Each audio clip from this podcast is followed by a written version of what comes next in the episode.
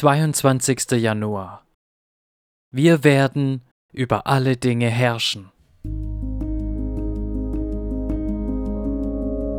Wer überwindet, dem will ich geben, mit mir auf meinem Thron zu sitzen, so wie auch ich überwunden habe und mich mit meinem Vater auf seinen Thron gesetzt habe. Offenbarung 3, Vers 21.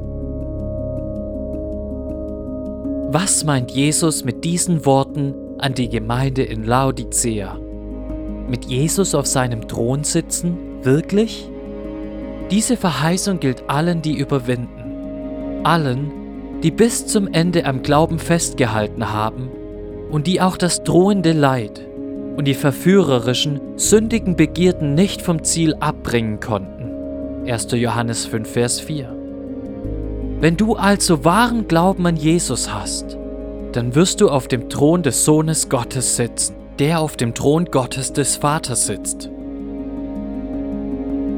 Ich verstehe den Thron Gottes als Ausdruck für das Recht und die Vollmacht, über das Universum zu herrschen. Genau dort sitzt Jesus. Denn er muss herrschen, schreibt Paulus, bis er alle Feinde unter seine Füße gelegt hat. 1. Korinther 15, Vers 25.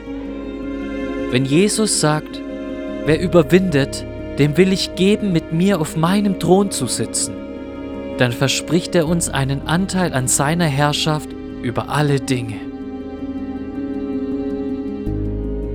Ist es das, woran Paulus in Epheser 1, 22 und 23 denkt?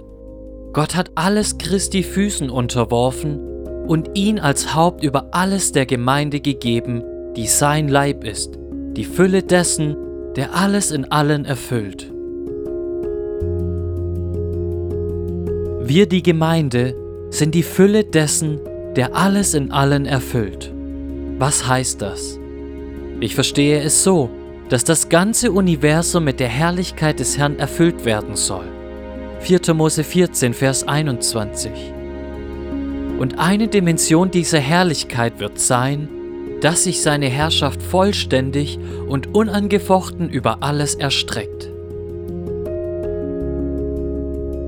Demnach verstehe ich Epheser 1.23 so. Jesus erfüllt das Universum durch uns mit seiner eigenen herrlichen Herrschaft. Er gibt uns Anteil an seiner Herrschaft und macht uns zur Fülle seiner Herrschaft. Wir herrschen stellvertretend für ihn durch seine Kraft unter seiner Autorität. In diesem Sinne sitzen wir mit ihm auf seinem Thron. Keiner von uns fühlt sich dafür geeignet. Es ist zu viel. Es ist zu gut. Zu wundervoll. Darum bittet Paulus Gott um Hilfe, dass er die Augen eures Herzens erleuchte, damit ihr wisst, was die Hoffnung seiner Berufung ist. Epheser 1, Vers 18. Wir brauchen hier Gottes Hilfe, um ehrlich darüber staunen zu können, wozu Gott uns bestimmt hat. Doch wenn Gott uns dieses echte Staunen schenkt, dann werden sich alle unsere Gefühle in Blick auf diese Welt verändern. Die seltsamen und radikalen Gebote des Neuen Testaments werden uns dann nicht mehr so seltsam erscheinen wie zuvor.